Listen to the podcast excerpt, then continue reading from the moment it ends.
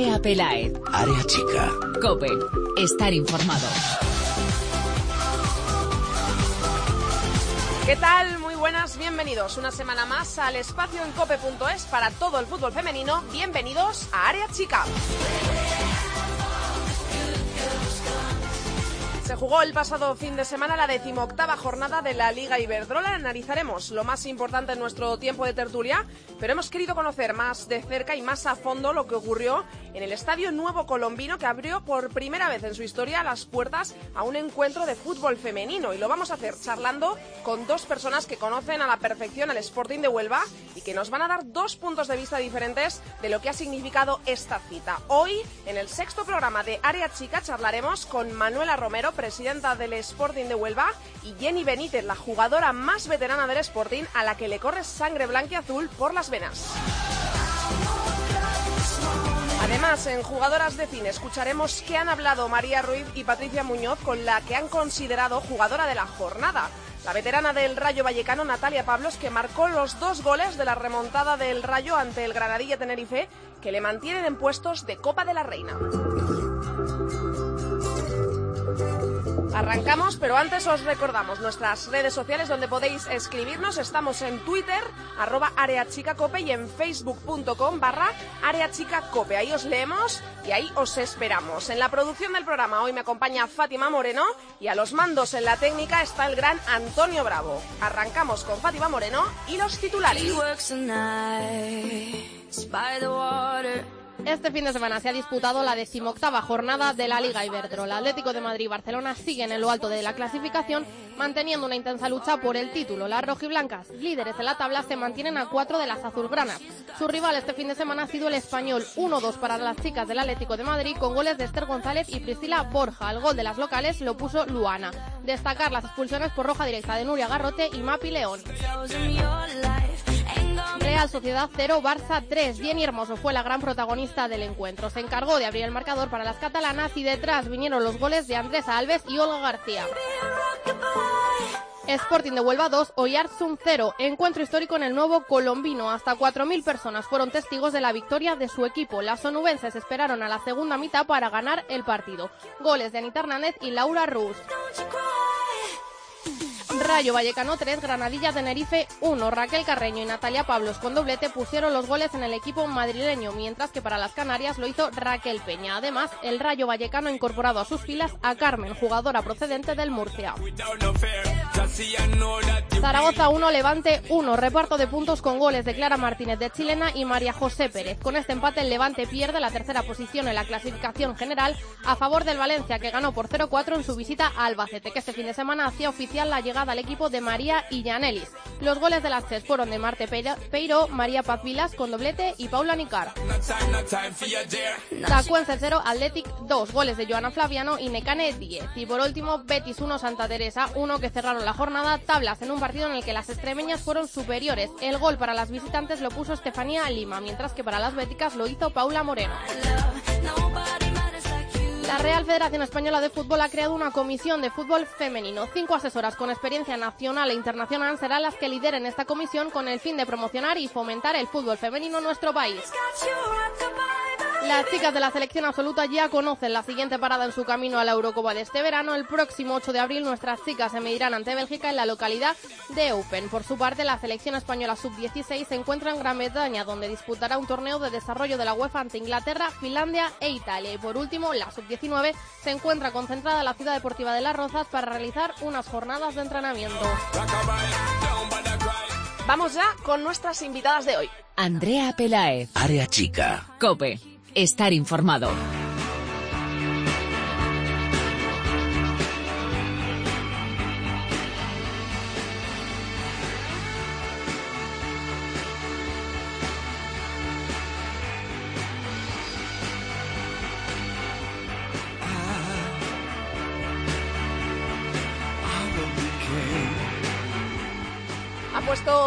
Antonio Bravo cara de susto porque ha entrado esta sintonía que es la que he elegido hoy para la entrevista y es que es la que utilizamos como promo en tiempo de juego y pensaba que se había confundido por un momento. Nos ha faltado el saludo de algún futbolista para tiempo de juego. Bueno, hoy tenemos una entrevista muy especial de dos mujeres, pues son dos grandes mujeres del Sporting de Huelva, la presidenta y Jenny, una de las jugadoras más veteranas. Y me quiere acompañar, ha querido acompañarme en, en esta entrevista tan especial, Lalu Albarrán, directora de FoodFem. Hola Lalu, ¿cómo estás? Buenas, ¿qué tal?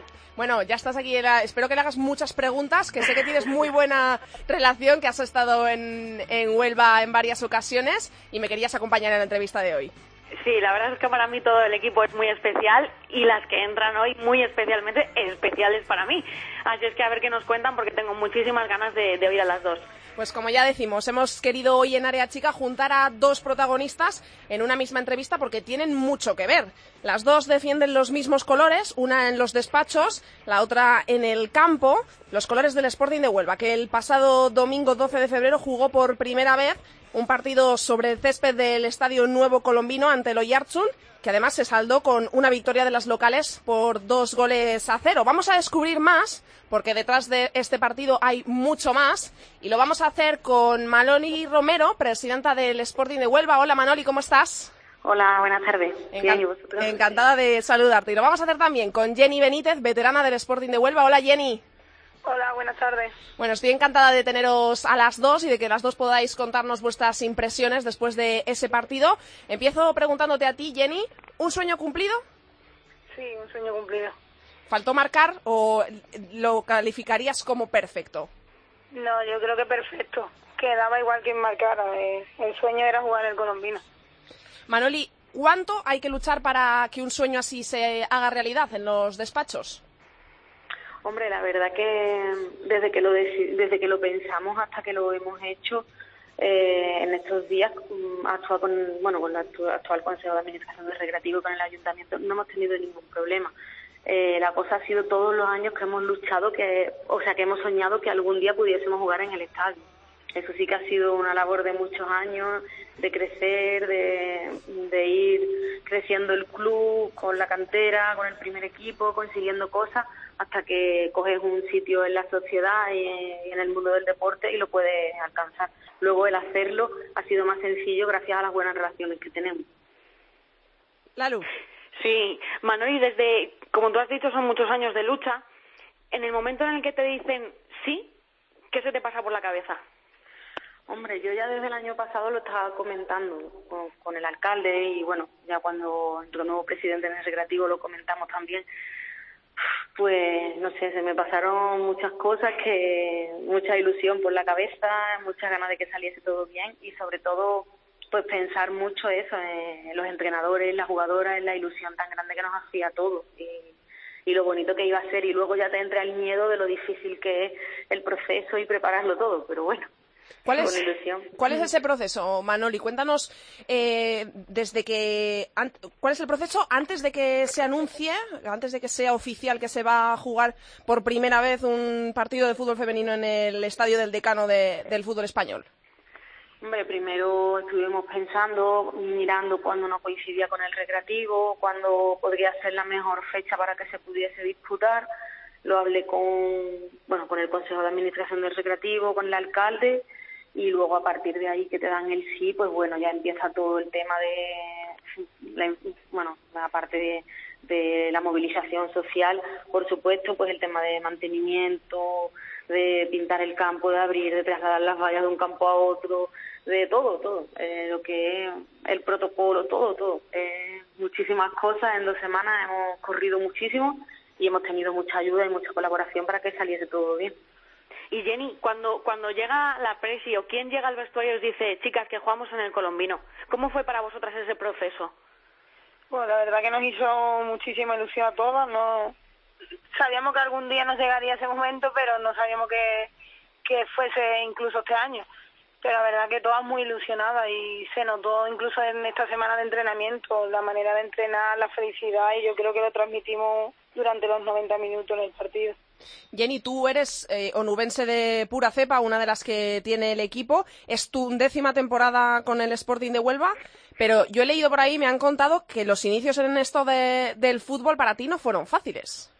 No, no fueron fáciles, porque yo soy de un pueblecito de al lado, más bien una aldea, y sinceramente allí el fútbol se vivía, pero más fútbol de chicos. Y apuntarme en un equipo de chicos en un pueblo tan pequeño no, no estaba bien mirado. Y hasta que cumplí 16 años no, no pude jugar y fue en, a fútbol sala, aquí en Huelva. ¿Ha merecido la pena? Sí, mereció la pena. La primera vez cuando la primera vez que pisas en el calentamiento, Jenny, una chica como tú del Recre, que además es de la ciudad, que lleva tantos años en el club, que conoce a Manoli como si fuera una tía de su familia, ¿qué sentiste cuando pisaste el campo por primera vez y saber que ibas a jugar ahí? muchos nervios, la verdad, muchos nervios, se te pone la piel de gallina, porque tú ves, tú abres los ojos y dices, esto es un sueño, lo estoy soñando, pero no. Y la verdad que eh, a, a mí, por ejemplo, me ha encantado jugar en el campo, en el campo de recreativo y espero volver a jugar otra vez. Jenny, siendo sincera, eh, veías como poco a poco en esta temporada se iban abriendo grandes estadios para jugar partidos de fútbol femenino. Mm, ¿Temiste en algún momento que el nuevo colombino no se abriera y tu retirada, que ya has hablado algunas veces, has dicho que, esta sería, podría ser tu última temporada? Eh, ¿Alguna vez tuviste miedo de que llegase tu retirada sin poder pisar el césped del Estadio Nuevo Colombino? Yo creo que no, porque mm, tanto Manoli como Antonio siempre han luchado porque el club alguna vez pisara el estadio colombino para jugar en él. Y las buenas relaciones, como ha dicho Manoli, con Recreativo de Huelva, este año iba a llegar ese momento y, y tanto a nosotros como al Recreativo creo que les ha venido muy bien. Manoli, ¿qué, qué es ¿Qué sentiste más cerca? ¿La sonrisa de las chicas que te hacía más feliz? ¿La sonrisa de las chicas de...? Porque tú has cumplido un sueño, pero has hecho que otros cumplan el suyo. ¿Qué sentiste más? ¿Lo tuyo o lo, de los demás? La verdad que todo, porque, hombre, la cara de ellas, la ilusión, eh, también cuando entraron en el vestuario, que los jugadores del Recreativo y Pablo, que es el nutricionista de los dos clubes, eh, le habían puesto unos carteles con su foto y con una frase de bienvenida, me hacía mucha ilusión ver la cara de Antonio, de Jenny, de Sara, de Irene, de todas, ¿no? Eso me hacía a mí muchísima ilusión, pero a mí misma, porque yo soy socia de Recreativo desde que tengo 13 años, imagínate para mí lo que significaba, ¿no? Eh, de ir ahí de toda la vida sin pensar nunca cuando iba, ahí- iba al estadio, al otro estadio, ¿no? Al viejo, cuando empecé yo. Eh, no podía pensar ni imaginar en la vida que un día yo estaría en un equipo de fútbol femenino, jugaría ahí, eh, aunque fuese ahora en el nuevo, ¿no? Eso no. Entonces, mucha ilusión, pero para mí yo siempre ver la cara de ilusión de ellas y de las niñas de la cantera que estaban contentísimas es una satisfacción enorme, aparte de la mía personal que es. Jenny, eh, bueno, fue un día, supongo, nos lo estás contando, cargado de, de sentimientos, de emociones. Minuto 85, te sustituyen. La gente se levanta de sus asientos, te aplaude, te, te apoya. Esto ya lo habías visto alguna vez, lo has vivido porque la afición eh, te quiere mucho. Pero es que esta vez son casi 4.000 personas las que están levantándose, aplaudiéndote en el estadio de- del- del decano del fútbol español, en tu casa. ¿Qué es lo que se siente en ese momento cuando te retiras del campo? Pues la verdad, muchísima ilusión. La piel se te pone gallina, incluso se te entrecorta la voz y dices, esto a mí, y no te lo esperas, la verdad. Y Manoli, para mí, quizá la decepción ha sido la, ne- la negativa en la respuesta para emitir el partido en televisión, que ya hubiera sido como la guina al pastel. Bueno, eh, los partidos estaban ya seleccionados, a nosotros nos gusta el campo donde jugamos para televisarnos, entonces ya tenían decidido y Canal Sur, que siempre nos ha echado los partidos, pues esta semana, bueno, coincidió que tenía la unidad móvil ocupada, pero ellos sí que han estado viniendo a otros partidos a retransmitirnos en la orden y fue una lástima. De todos modos, ayer, pues por Huelva Televisión eh, se pudo ver y está en la página web de, de la televisión local de Huelva, de una de ellas, ¿no? De las varias que hay. Y me gustaría decir que me alegro mucho también por Jenny, porque yo he jugado con- contra ella los partidos yo de entrenamiento hace siglos, cuando yo la veía con 14 años y un pelo tan largo, y yo decía, ¿esta, quién es? Vaya tela como juega la niña esta. Y hombre, pues han sido muchos años compartiendo, peleando. no, pero yo quiero mucho a Jenny y, y bueno, y la verdad que me alegro muchísimo por ella porque sé su esfuerzo, su trabajo, tiene para mí una calidad impresionante y, me alegro muchísimo que, que, se- no sé si se retira al final, que ella lo decide así porque yo lo respeto, que ella haga lo que lo que sienta de verdad para ella. Ella va a estar en el club y va a estar de entrenadora de la cantera hasta que ella quiera, pues que haya recibido todo el cariño y, no sé, de todos sus años en el fútbol, hacerlo en el estadio, pues me alegra muchísimo.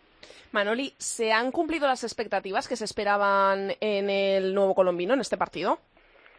Sí, yo pienso que si no hubiese llovido, porque fue increíble, Mm. eh, en la noche antes y luego durante el partido solo llovió durante 20 minutos realmente.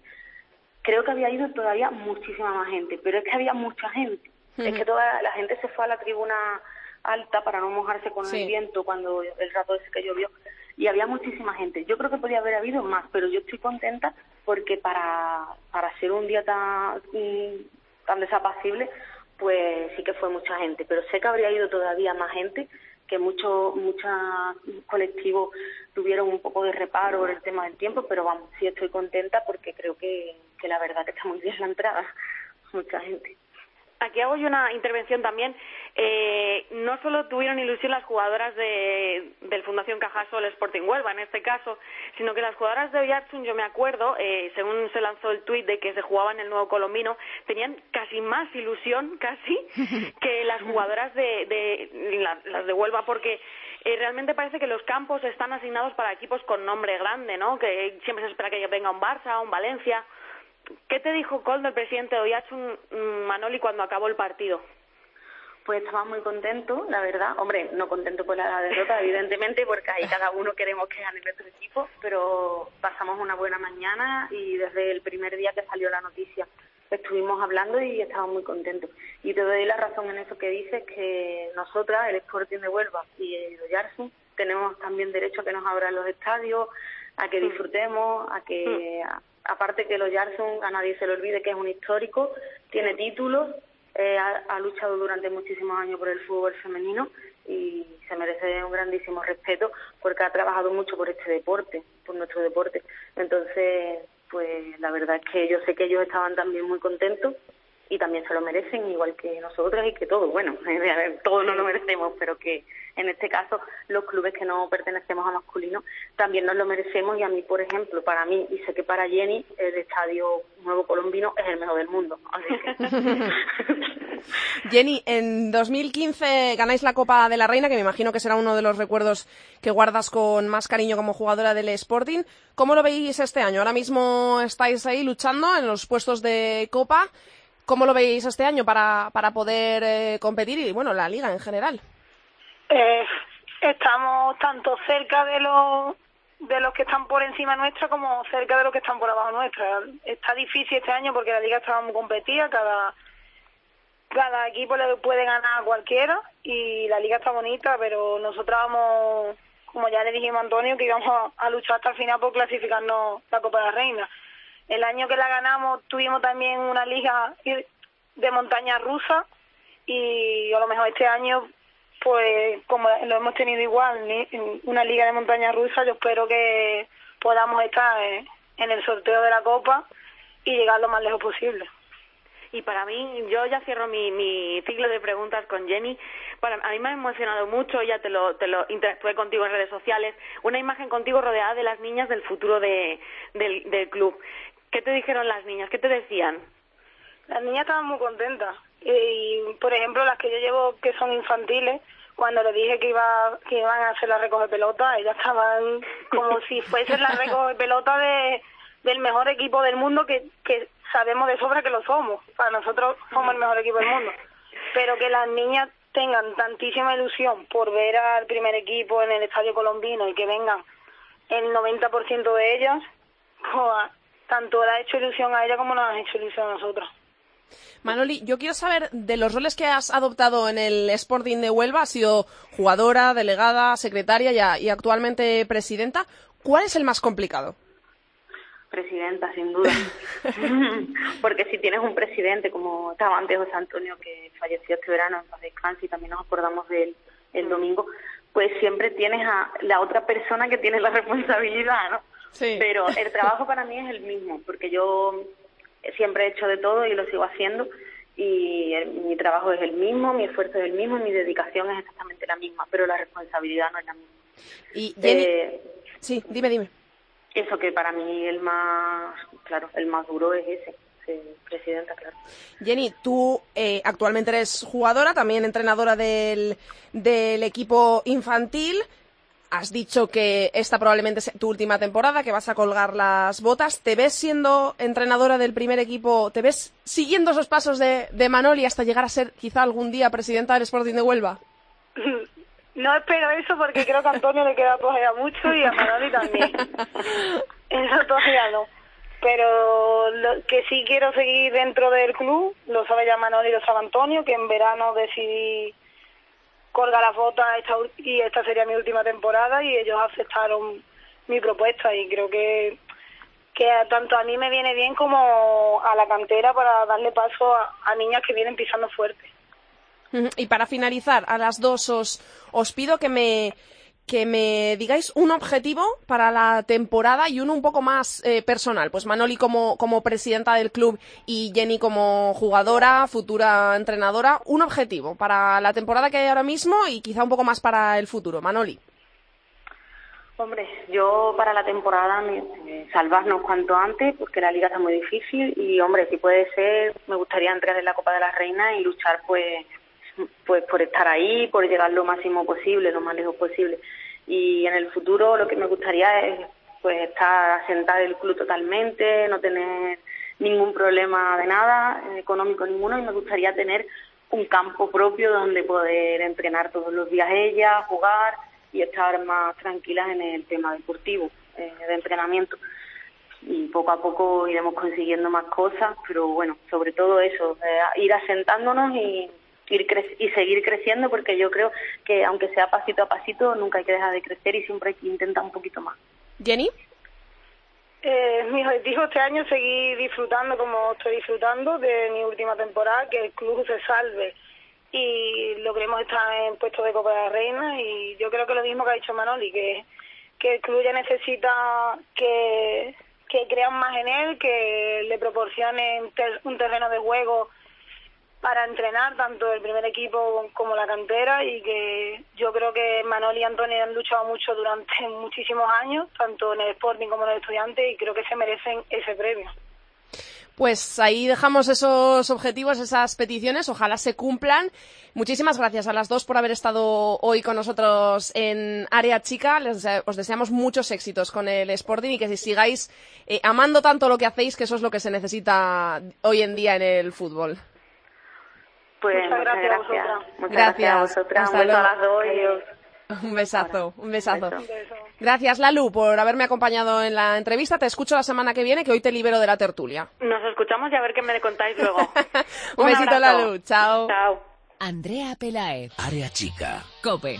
Estar informado. No pasaba de los 20, el mayor de los chicos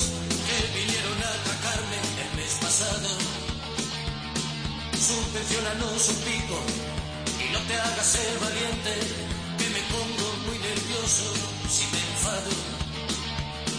Me pillaron 10 500 y un peluco marca Omega, con un pincho de cocina en la garganta. Pero el disco se dio cuenta y me dijo, che colega, ¿te pareces a Sabina, ese que canta? Era una noche cualquiera,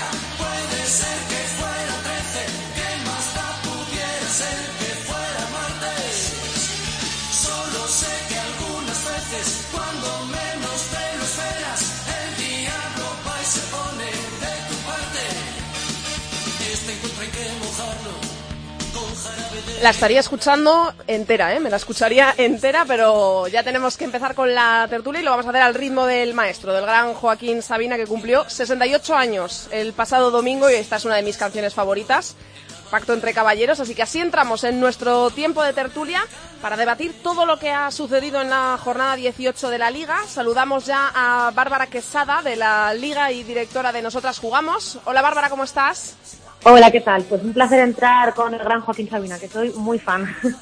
Bueno, pues me alegro, me alegro. Es que es imposible no ser fan de Joaquín Sabina, yo creo. Totalmente. Saludamos también a Sandra Sánchez de la Liga. ¿Cómo estás, Sandra? Hola Andrea, ¿qué tal? Un día más aquí. Muy bien, me alegro, me alegro. Las dos al pie del cañón, no me falláis, ¿eh? Ni un martes. bueno, chicas, vamos a, a empezar por eh, bueno, los partidos de la jornada 18. Lo primero, nuevo colombino. ¿Cumplió vuestras expectativas, lo que esperabais de, de ese partido, de esa cita?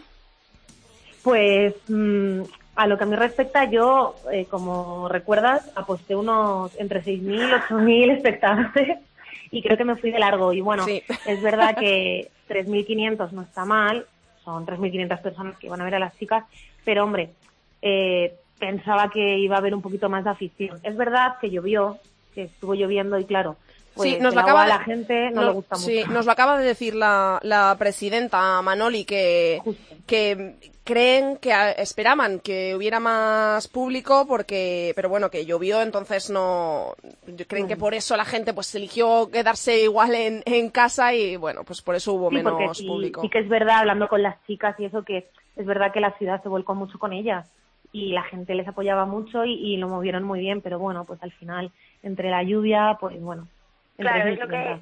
que, lo, que coment- lo que comentáis, que quizá el tiempo siempre te echa un poco para atrás, pero bueno, quizá la, no fue lo esperado, la, la afluencia de público quizá estuvo un poco por debajo de, de lo que se pensaba, sobre todo yo creo que lo que más influyó fue el, el tiempo, lo que comentamos, pero bueno, es sigue siendo bueno que se haya celebrado por primera vez un partido de fútbol femenino del colombino, el ruido que se generó, que también Carolina Marín también contribuyó, que Sí, puso un tuit, un vídeo invitando a la gente, todo el ruido que se generó en la ciudad y el apoyo que las futbolistas pues sintieron también merece la pena. Pues sí, la verdad es que eh, eh, hay que destacar esa labor de Carolina Marín, que como buena onubense y muy conocida por sus logros deportivos, pues también dio un empujoncito a, a esa cita. Bueno, vamos a saludar, vamos a presentar por primera vez, muy mal. Ya has empezado con mal pie, David, que has llegado tarde a la tertulia. vamos a, pre- a presentar por primera vez en Área Chica a alguien que seguro que vais a escuchar en más ocasiones por aquí a partir de ahora. Es David Orenes, periodista de Eurosport y Esfera Sports. Hola, David. Hola, hola, muy buenas. Un ¿Cómo placer estás? estar aquí. Igual- Es que no, no sabía qué pasaba con el fijo. no te preocupes. Bueno, estamos hablando de esa cita, de ese partido en el nuevo colombino. ¿Qué te pareció? ¿Cumplió tus expectativas? No sé cuántos eh, espectadores esperabas, qué, qué esperabas de, esa, de ese partido. Sí, hombre, yo, yo esperaba que hubieran por lo menos más de 3.000 personas y por lo que he visto entre 3.500 o 4.000. Sí. O sea que la verdad es que fue una, un, un verdadero espectáculo lo que fue allí y además sobre todo viendo que, que el partido se le complicó un poco al Sporting de Huelva y que hasta la segunda parte no metió los dos goles, ese empuje de, de los aficionados que habían allí fue clave, creo yo. Y, Mm. y además eh, en, en un estadio eh, mítico de un equipo que decano del fútbol español, la fiesta fue increíble. Es- Ha sido todo un todo todo una maravilla que, que un equipo como el Recreativo haya cedido su campo para algo así. Pues sí, la verdad, la verdad que sí. Vamos a seguir con la jornada. Bueno, lo primero, el Atlético de Madrid, imparable. O- ganó 2-1 al Español en casa del Español. Marcaron en el 85 las, las del conjunto de Barcelona. Marcó Luana de Lima, que por cierto estuvimos hablando de ella hace poco. Bueno, eh, es que va directo a- a- al título de liga, el, el Atlético de Madrid. Imparables y yo creo que es que además de que están en un estado de forma físico espectacular, tam- también mental, porque les sale absolutamente todo y además tienen el plus de Sonia Bermúdez, que Sí. está Justo. en su segunda juventud. Entonces, yo creo que es eh, prácticamente será uno de los mejores atléticos de Madrid que, que se recuerden de fútbol femenino y si siguen así es complicado que vayan a, a perder puntos y que vayan a dejar, no quiero ser gafe, pero que vayan a dejar escapar escapar la liga.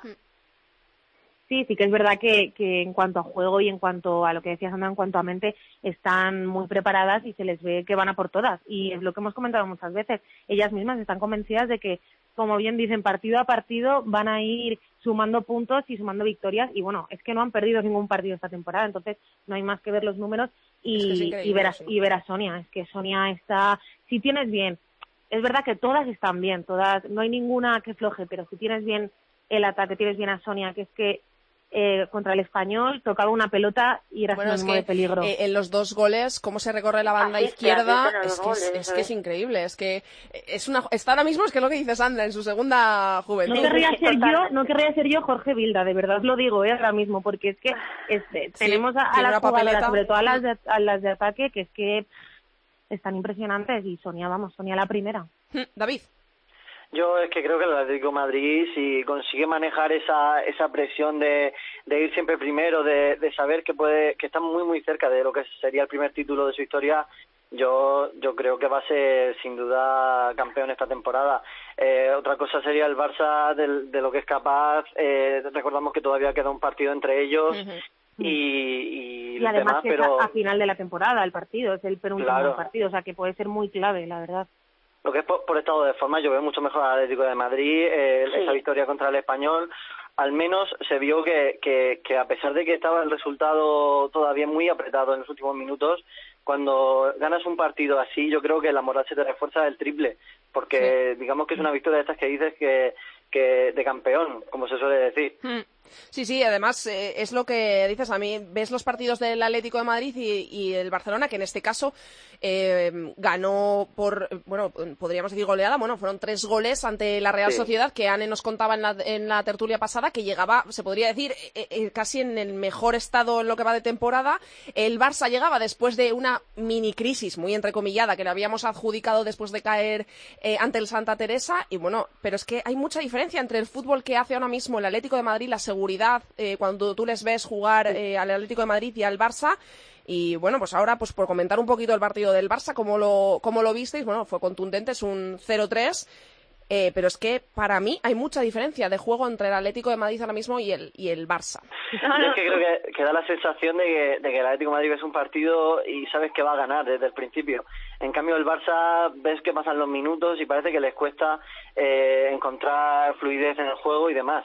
Y hasta que no aparece alguien como es Jenny Hermoso, que, que es una jugadora que, que además de ser goleadora sabe encontrar espacios, eh, no, no ves al Barça de verdad eh, encontrar ocasiones y abrir el marcador. Por suerte Jenny Hermoso lo consiguió eh, al filo del descanso y a partir de ahí todo fue mejor hasta ese 0-3.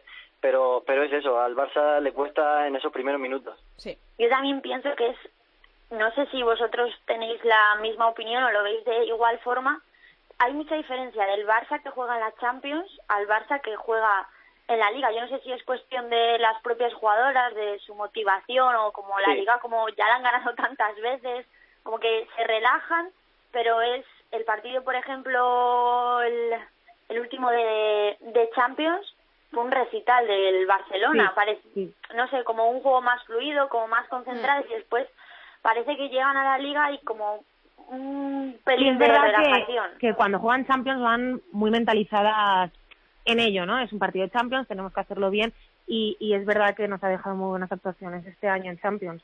Es verdad, pero yo no sé qué es lo que pasa en Liga, que mm, sí, ganaron 0-3 en un campo tan difícil como es Tubieta, pero viendo el partido de verdad no me dio esa sensación de tanta seguridad, ¿no? Como el Eso año es. pasado. Es lo que decía David, Ujú. el año pasado tú ibas al Barça y es que sabías que iba a ganar. A lo mejor podía tener algo algún partido más flojo, pero sabías que iba a ganar y este año no re- no transmite esa esa seguridad, ¿no? Pues se ha vuelto un campo. pelín vulnerable. Eso es. Sí, No, da la sensación de que puede perder en cualquier Eso campo es. y en cualquier Eso es. partido. Eso es, eso es. Es la, la sensación que transmite. Hay que hablar también de otra cosa, otra eh, maravilla, hay que decirlo así, que nos dejó la jornada en ese empate del Zaragoza que consiguió, hay que destacarlo, consiguió rascar un puntito ante el Levante, que también os pido que lo comentéis, el Levante que llevaba una primera vuelta, había hecho una primera vuelta magnífica y se ha dejado caer, ahora mismo está cuarto, ha cedido ante el Valencia el tercer puesto y bueno, fue el golazo, el golazo que nos dejó la jugadora del Zaragoza, Clara Martínez. ¿Qué os pareció? Porque vamos, yo es que no me canso de verlo repetido. Hombre, en cuanto al Levante, pienso que es que han pegado un bajón tremendo. O sea, Sí, todo sí, el mundo sí, lo sí. está viendo. Mm, Todavía no han ganado en 2017 y contra el Zaragoza marcaron de penalti. Quiere decirte que les está costando mucho. No sé si Andrés Tudela encontrará la tecla para volver a esos resultados, pero es que eh, empataron y el Valencia se, se ha puesto tercero. Le han quitado el- la posición, ¿no? Entonces, Eso es. mm, Aquí sí que podríamos decir quizá una mini crisis, porque es verdad que, por ejemplo, Charlene, que lo comentábamos, es una de las estrellas del equipo y, y no está aportando lo que ha aportado partidos Sí, atrás. es como que ha, es- ha- se ha desaparecido se un poco. ha se han se un desinflado, poco, sí. se han desinflado, eh, Charlene está un poco más desaparecida, Hmm. entonces es verdad que quedan muchos partidos, siempre lo decimos queda mucho, pero sí que tienen que dar, tienen que despertar un poco y darles un toque porque es verdad que no han empezado nada bien este año. Yo creo que es que desde aquella, aquellos partidos que digamos decisivos porque estaban en la misma parte de la tabla como eran el Barça y el Atlético de Madrid, que fueron derrotas contundentes, yo creo que a partir de ahí perdieron la confianza y, también esa falta de, de punch, digamos, en, los en los metros finales. Como tú habías dicho antes, solo han marcado tres goles en los últimos cuatro partidos. Uno ha sido de penalti, pero es que otro de ellos ha sido en propia puerta del rival.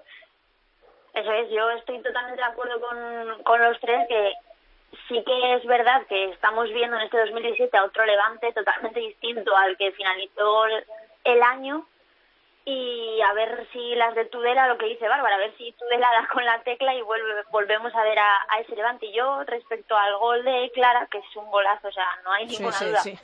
de que es un, un auténtico golazo por la dificultad del remate, por la distancia, por todo. Quería, voy a hacer de Andrea y voy a abrir un debate, porque es verdad que por la tarde contra el Celta fue Torres el que marcó prácticamente calcado Sí, el sí, mismo sí, gol Ya, ya es casualidad. ¿eh?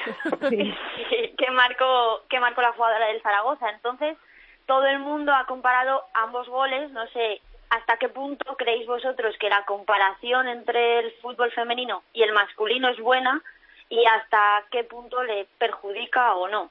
Entonces, ahora os podéis explayar. Hombre, yo creo que es un error comparar siempre fútbol femenino y fútbol masculino. Es un error. Sí que es verdad que, bueno, pues al final los medios estamos acostumbrados a...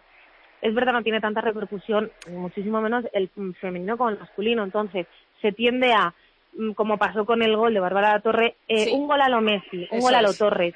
Personalmente no me gusta porque porque lo marcó antes Clara, hemos de decir. Ujú. Entonces, eh, tendríamos que haber dicho de Torres a lo Clara. tal cual. Sí, Pero sí. sí. que es verdad que, bueno, que al final quien tiene repercusión es un golazo de Torres, que también es un golazo, Mm. que sale en todos los sitios y, bueno, pues al final la Liga Iberdrola está creciendo, pero le queda muchísimo. Entonces el recurso Sí. es, pues bueno, compararlos. ¿Cuál te gusta más? Uno u otro. En parte está bien porque también le da visibilidad, que es lo que siempre queremos y pedimos al fútbol femenino. Es que yo creo que es, que es eso, ¿eh? Eh, eh, al fin y al cabo, o sea, para mí las comparaciones son odiosas y creo que no se Sí. debería hacer, pero yo creo que se recurre a eso más que nada para, Para llamar la atención. O sea, Sí, porque la sí gente verdad, ve pero- un gol a lo Torres y pincha en el tuit, igual sí pone, creo que es eso, y es, un- es una lástima, pero yo creo, en mi opinión, es que creo que se- es como un recurso para llamar la atención. Sí, e- es, es totalmente eso, para dar visibilidad, pero sí que es verdad que a lo mejor la manera de decirlo es, es una opinión personal, por Sí. supuesto, pero eh, no es lo mismo decir, mm, eh, ¿cuál te gusta más, el gol de Torres o el gol de Clara, que decir un gol a lo Torres? Mm, a mí no me gusta porque Sí. primero lo marco Clara y luego aparte Mm. Torres es Torres y Clara es Clara y Bárbara Torres Sí, es Bárbara claro. Torres y Messi es Sí, Messi, sí, sí. ¿sabes? Entonces siempre me ha parecido un poco error compara- intentar comparar el fútbol femenino y el fútbol masculino, la verdad. Yo el mayor problema que veo ahí es que cuando han hecho la comparación ya están hablando de que el gol de Torres puede estar entre los 10 nominados al premio Pucas. Cuando Ah, el, bueno, de Clara, claro, eso- el de Clara eso ya- perfectamente puede estar en esa terna también y solo hablado del de. Torres en ese caso. Sí, eso, eso, eso es verdad. Bueno, eh, tenemos que seguir comentando la jornada 18, eh, pero para ir cerrándola, el Rayo, como un tiro, el Rayo en puestos de Copa de la Reina, con una Natalia Pablos que, que este fin de semana hizo un partidazo, marcó, eh, iba el partido empatado, tuvieron que remontar las chicas del Rayo, marcó los dos últimos goles para llevarse los tres puntos. Increíble, Natalia Pablos, estuviste tú allí, Bárbara, eres la que mejor nos lo puede contar. Sí, la verdad que empezó el Rayo más flojito, empezó el Granadilla pues dominando, pero con el transcurso de los minutos es verdad que el Rayo se vino más arriba, la segunda parte ya salió totalmente agresivo por tenemos que ganar, llevaban dos partidos sin ganar en casa y tenemos que ganar y bueno, es lo que te he dicho antes, es que el papel de Bilda, mira Natalia, Natalia hace mucho que no la lleva, pero es que está, Sí, sí. como dices, está descomunal, 11 goles lleva desde que llegó, o sea, es que es Increíble. y además le da una motivación a las chicas que, que, que es brutal, es brutal. Claro, es lo que tú comentas, ¿verdad? O sea, el Rayo está imparable, pero ¿desde cuándo el Rayo ha pegado este subidón, justamente cuando llegó, Cuando llegó Natalia. Natalia, Yo creo sí. que además de los goles y de todo lo que te puede aportar dentro del campo, compartir vestuario con una futbolista como Natalia, lo que representa para el fútbol femenino español, todo lo que ha pasado por los equipos que ha estado, etcétera, pues creo que es un plus increíble y que solo aporta cosas buenas en el sentido de, además, un vestuario como el del Rayo, que es de jugadoras jóvenes y demás, tener a tu lado a Natalia Pablo solo te puede dar cosas buenas, tanto dentro del campo como fuera. Entonces yo creo que todas se han contagiado de la llegada de, de Natalia, que además eh, está marcando un montón de goles y el Rayo está...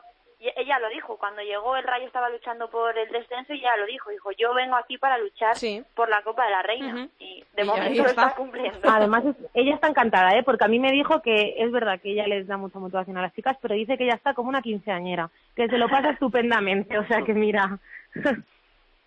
Yo es que creo que el, que el dato que resume todo eso es que eh, el Rayo empezó una temporada con cinco derrotas Claro. seguidas, llegó ella y, Sí, sí, y al- sí. de los 25 puntos que ha conseguido el Rayo esta temporada, yo creo que al menos 18 eh, han sido en contribución de, de, de Natalia, o sea que eh, simplemente ese dato es, es asombroso para, para ver esa, esa importancia que tiene Natalia Pablos en el equipo y que yo creo que, que en un futuro muy cercano debería estar en la selección, no sé si lo veis. Sí, sí, yo... Yo sí, yo lo veo claro, ¿eh? Natalia Selección, desde aquí lo digo. A- a- al europeo seguro, vamos. Campaña. Tenemos muchas campañas es que, abiertas, ¿eh? sí, es que tenemos mucha calidad, entonces no sé Sí, si ir es al europeo ya, es que es que es un papelón lo que tiene Dilda. Sí, es verdad. Me- mejor promedio que ella yo creo que no tiene nadie ahora mismo. Luego tenemos a. Maripaz también, ¿eh? Que no lo hemos comentado, También. pero Maripaz es otra de esta descomunal, o sea que es que es un papel bastante grande. Y chicos, para cerrar, el Santa Teresa volvió a ponérselo complicado a otro equipo que llevaba muy buena dinámica esta temporada. Es un rival directo por los puestos de Copa de la Reina. Empató a uno en la ciudad Luis del Sol ante el Betis. Y bueno, el Betis que también llevaba una, una- unos partidos eh, bastante buenos y de repente ha caído un poco. Para cerrar la tertulia, ¿qué opináis de ese empate a uno entre el Betis y el Santa Teresa?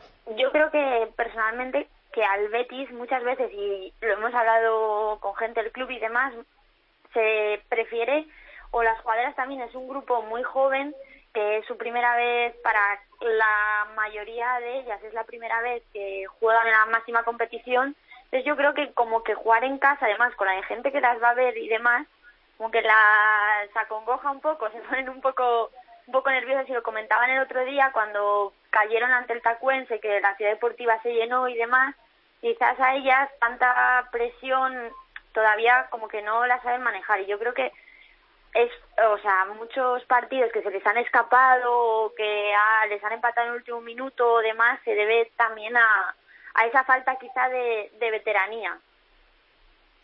Yo vi el, el partido y vi un empate lógico, es decir, tampoco veo un salto de calidad de un equipo a otro. Es verdad que se adelantó el Santa Teresa, tiene más experiencia, como dice Sandra. Se adelantó con, con Estefa, que también es, es clave para el equipo, pero supo responder el Betis y supo y marcó, empató. Bueno, podía haber conseguido la victoria, pero pero vi un resultado lógico. Son dos equipos que están más o menos a la par, quitando más nivel. experiencia, sí, quitando más experiencia menos, y les veo a la par. Entonces, mm, yo creo que fue buen resultado. Pues, bueno, un, un punto para cada una y, y ya está. Lo vi lógico, la verdad, lo vi. Sí, yo, yo sí que vi un partido bastante igualado. Quizá a lo mejor el Santa Teresa haberse puesto por delante y con 12 minutos para el final se podía haber llevado el partido. No, no sé si visteis un error muy grave de, de la portera en el gol en el gol Sí. del Betis. Es verdad que el disparo fue espectacular, y, pe- pero pero dejar el rechace rechace ahí. se queda para que Paula Moreno la, la empuje. Sí, Sí. sí. Bueno, pues aquí dejamos este tiempo de tertulia. Ya hemos analizado toda la jornada 18. La semana que viene os escucho por aquí. Chicos, muchas gracias. Gracias A ti, Andrea. A Un beso. ti. Un Adiós. besito, chao. Andrea Pelaez. Área chica. Cope. Estar informado.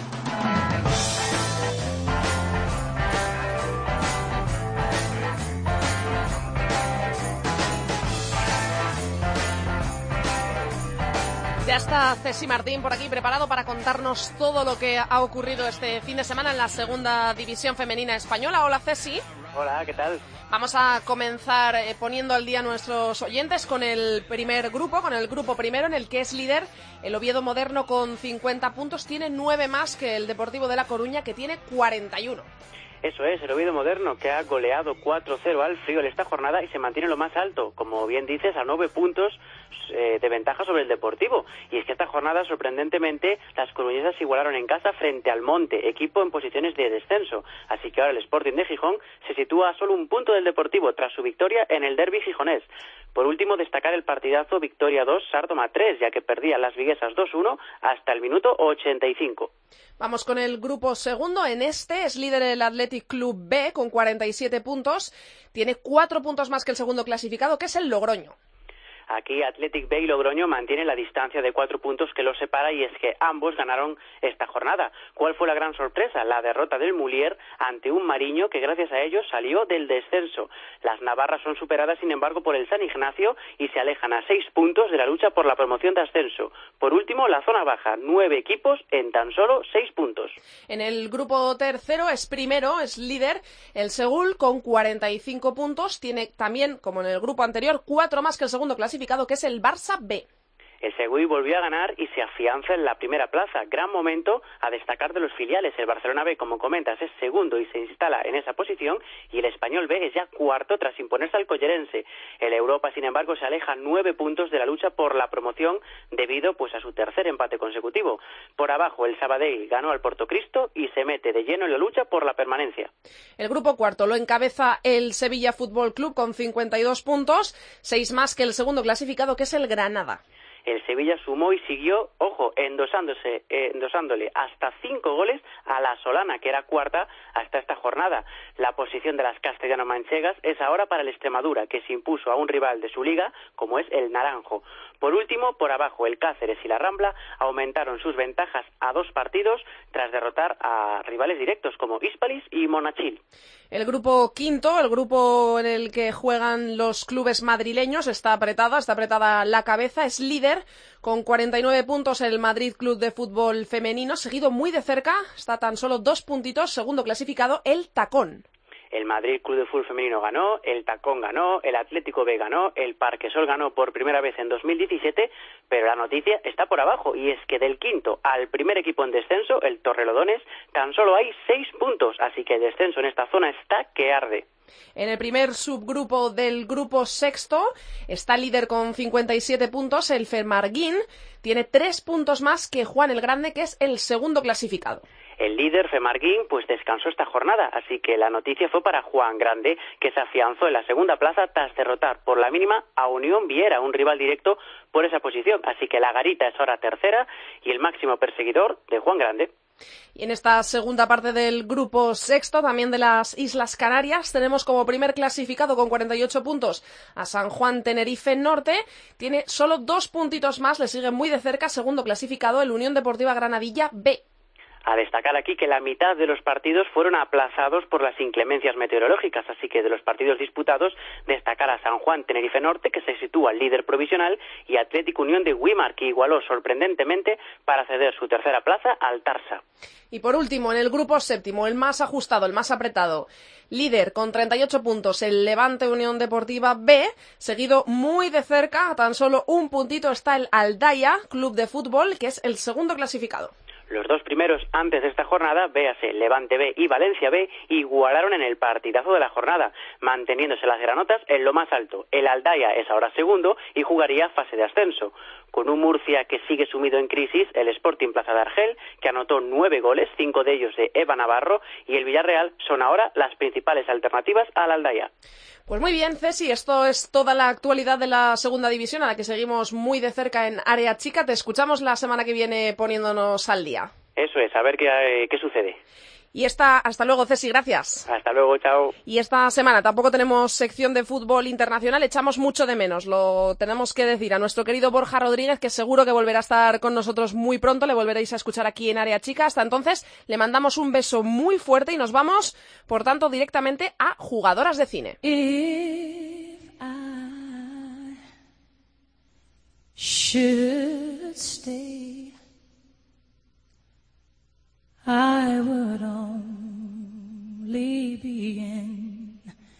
your way. So I'll go, but I know I'll think of you every step of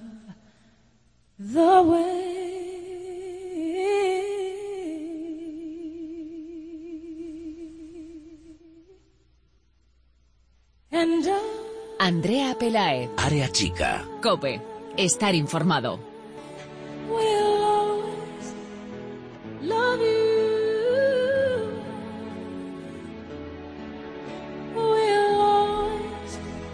Me da un apuro hablar encima de esta obra de arte. Madre mía, María y Patricia de Esfera Sports. Qué día más bonito San Valentín. Vaya canción que me traéis, que queréis hacerme llorar o qué.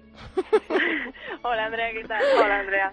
Madre mía. Bueno, a ver, contadme qué, qué- qué traéis hoy en esta sección eh, con esta pedazo de obra de arte de Whitney Houston que me alucina. Es que Andrea, al ser San Valentín, lo podríamos llamar en vez de jugadoras de cine, San Valentín de cine, ¿no? Sí, sí. Y habíamos, claro, por eso ya habíamos decidido poner una romanticona. Porque siempre estamos así con alguna dramática o alguna de tensión. Ay, Nos es que- tocaba una romántica para el día de hoy. Es que me encanta el guardaespaldas. mm, es una maravilla de película, de mis favoritas. Whitney Houston es eh, era Bueno, eh, una diosa acuerdo, y es que esta canción es espectacular.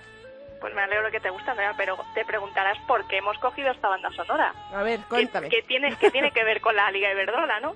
Pues muy sencillo, yo te lo explico. Pues este fin de semana alguien hizo de guardaespaldas de su equipo, alguien hizo de Kevin Costner y pues luchó contra viento y marea, y nunca mejor dicho, por proteger a su equipo de la derrota.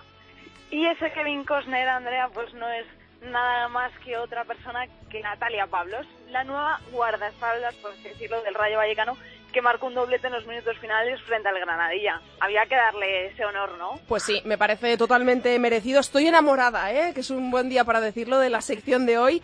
Así que quiero escuchar a, a la jugadora que habéis nombrado como guardaespaldas. La quiero escuchar ya, a ver qué os ha contado Natalia Pablos. La escuchamos. Natalia Pablos, protagonista esta semana en nuestro particular San Valentín de cine. Enhorabuena por la remontada frente al Granadilla. La verdad es que fue un partido muy sufrido, ¿no? Bueno, pues muchas gracias lo primero y sí, la verdad es que, bueno, yo creo que, que nadie pensaba que el resultado final iba a ser ese y menos después de que empezamos perdiendo 1-0, pero bueno, yo creo que son tres puntos que nos dan mucha confianza para afrontar el siguiente partido que, que va a ser de todo menos fácil. Natalia, ¿crees que pudo haber sido una de las victorias más importantes de la temporada?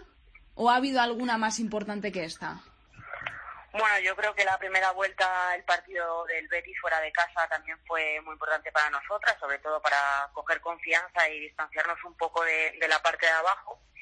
Pero este, sin duda, yo creo que, que de momento ha sido el partido más importante, por, primero por- para la confianza del equipo y segundo porque nos aproximamos al, al Tenerife Granadilla que ya lo tenemos a un punto y, y bueno, pues podemos seguir mirando hacia arriba. Claro, porque ha sido como un punto de inflexión, ¿no? Eh, la remontada y más contra el Granadilla, que era que era alguien pues que tenéis a, a tiro, ¿no? Por así decirlo, más coloquial, ¿no? En la clasificación. Sí, además que, bueno, después de ganar al Levante, si, si no conseguíamos puntuar en casa, pues hubiera servido de poco. Y, y no solo conseguimos puntuar, sino que conseguimos los tres puntos que, que para nosotras en cuestión de confianza er- eran vitales. Y hablas de confianza, Natalia. Después de cuatro años fuera, has vuelto al equipo de toda la vida y ellos, la verdad, es que esperan mucho de ti. Eh, ¿Notas esa presión, esa responsabilidad de meter los goles o a lo mejor es más pues la fuerza que te, que te impulsa a marcar? ¿Cómo, cómo lo ves tú? No, presión no, porque bueno, yo conocía el Rayo de haber estado jugando aquí 13 años, ellos me conocían a mí y bueno, quizá venía yo de un momento personal pues no, no el mejor porque venía de no jugar mucho en el Arsenal y, y bueno, yo creo que era presión más conmigo misma por el, por el hecho de, estar bien y, y, y conseguir un buen ritmo de partidos más que la presión de, de marcar goles. Claro, de ahí que, que te volvieras, ¿no? Al rayo, a lo mejor. Al ser tu casa, como que estarías más a gusto, ¿no? Sí, bueno, sin duda el Rayo para mí pues lo ha significado todo a lo largo de mi carrera y, y bueno, yo creo que mi etapa en Inglaterra ha sido muy bonita, he aprendido mucho, pero bueno, yo creo que ya también por mi edad y un poco por el cambio de calendario allí en Inglaterra, pues yo creo que era el momento oportuno de volver y, y bueno, el, el Rayo fue mi decisión y, y no pude elegir otra mejor, la verdad. Y Natalia, con estos tres puntos eh, que conseguisteis este fin de semana, eh, os consolidáis en el séptimo puesto en, dentro de la Copa de la Reina. ¿Sería este el objetivo para la temporada? Bueno, yo al principio de temporada no, no estaba, evidentemente la seguía desde allí y bueno, pues como todo el mundo sabe, pues el Rayo no empezó muy bien las cinco primeras jornadas, todo el mundo eh, lo daba como uno de los equipos que iba a luchar por la permanencia, pero bueno, yo creo que, que poco a poco el equipo con el trabajo que hace día a día y con y con los partidos que hemos conseguido sacar, pues yo creo que ahora mismo estamos con el objetivo de conseguir clasificarnos para la Copa de la Reina, sin duda. Pues Natalia, dejamos a un lado el equipo y ahora te vamos a hacer un tipo test para conocerte un poquito mejor y sobre todo para que los oyentes sepan de ti, ¿vale? Vale, perfecto. ¿Qué desayuna Natalia Pablos? Pues no soy muy de desayunar mucho, un café sin duda y bueno, normalmente los días de partido eh, tostada con mantequilla de mermelada. La última película que has visto. Eh, Inside Out, la de los... Eh, el- ay, La del revés, esa. La del revés. Sí, la del revés. Al cine, con o sin palomitas. ¿Y qué película verías? Con palomitas, sin duda. Y pues ahora mismo que no estoy muy puesta en cine, pero quizá vería, volvería a ver Avatar en 3D. Si tuvieras que ponerle una banda sonora a tu vida, ¿cuál elegirías? Mm, Gladiator, la de Gladiator. ¿En qué mundo de película te perderías? Por ponerte un ejemplo, en el mundo de Avatar, valga la redundancia. Eh, pues sí, sí, la verdad es que bueno, el mundo Avatar tiene, tiene, tiene cosas muy buenas como para perderse y sería un mundo en el que, en el que estaría encantada. Y ahora volvemos un poquito al terreno futbolístico. ¿Qué te define dentro y fuera del campo? Eh, bueno, sobre todo diría que competitiva. Eh, en el campo lo soy al máximo y bueno, y en la vida yo creo que hay que serlo también con, con ciertos límites, pero bueno, que yo creo que la, la competitividad y la ambición por conseguir cosas es muy importante. ¿Dónde prefieres jugar? ¿Fuera o en España? Eh, me encantaría que en España se tuvieran las cosas que se tienen fuera, pero para, para mis características de jugar prefiero jugar en España. ¿Qué sueños tienes como futbolista? Pues ahora mismo, bueno, me gustaría jugar la Eurocopa de Holanda y, y dejar al Rayo lo más arriba posible de la clasificación. Valora la importancia de la afición en una frase. El mejor número 12, Define a tu equipo en una palabra. trabajador. Bueno, Natalia, un test completito, ¿no? Te hemos hecho así, Mm, así sí. rápido. Sí. Natalia Pablos, como bien estás escuchando de fondo, tenemos la banda sonora del guardaespaldas. No sé si habrás visto la película. Eh, no, no la he visto, pero sé de qué película me habláis. La, la de Whitney Houston, Y famosísima. sé de qué va, sé de qué va, sí. Bueno, esta semana que se pasa en Jugadoras de Cine, más bien San Valentín de Cine, hemos decidido elegirte la mejor de la jornada por tu doblete frente al Granadilla y hacer un símil con esta película para proteger al Rayo de caer derrotado el domingo. No está mal, ¿no? ¿O cómo lo ves? No, la verdad, la verdad es que, que está muy bien, me siento halagada y, y bueno, más que, que guardaespaldas, bueno, yo creo que al final con, con los goles, las espaldas me las guardan mis compañeras. Entonces, bueno, hacemos ahí un poco un buen tándem. Pues Natalia, muchísimas gracias por atendernos en Área Chica, en Jugadoras de Cine, y esperemos que, que tengáis un buen final de temporada y que consigáis vuestro objetivo.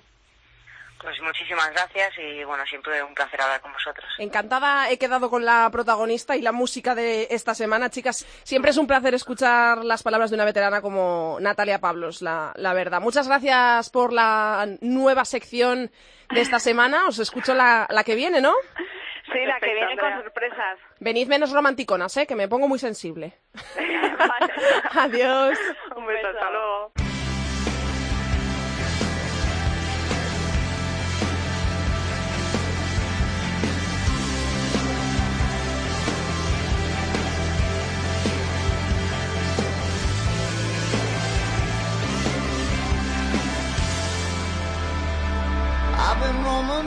Pues hasta aquí ha llegado nuestro sexto programa de Área Chica. Hasta aquí toda la actualidad del fútbol femenino. Os recordamos que nos podéis encontrar en Twitter como arroba areachicacope y en facebook.com barra areachicacope. Este fin de semana os recordamos decimonovena jornada de la Liga Iberdrola y estos son los partidos. El sábado se juegan dos a las 11 menos cuarto Athletic de Bilbao, Betis Féminas. Lo televisará BIN La Liga y por la tarde el sábado a las 4 Atlético de Madrid Femenino, Fundación Albacete, televisado por Gol.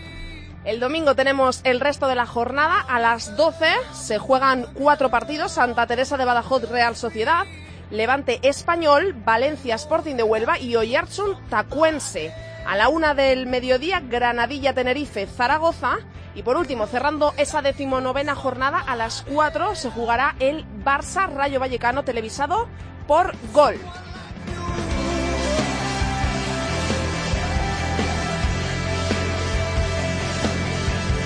Os esperamos aquí la semana que viene en cope.es. Pasamos lista, ya lo sabéis. Mucho fútbol femenino para todos. Adiós. Andrea Pelae. Área chica. Cope. Estar informado. last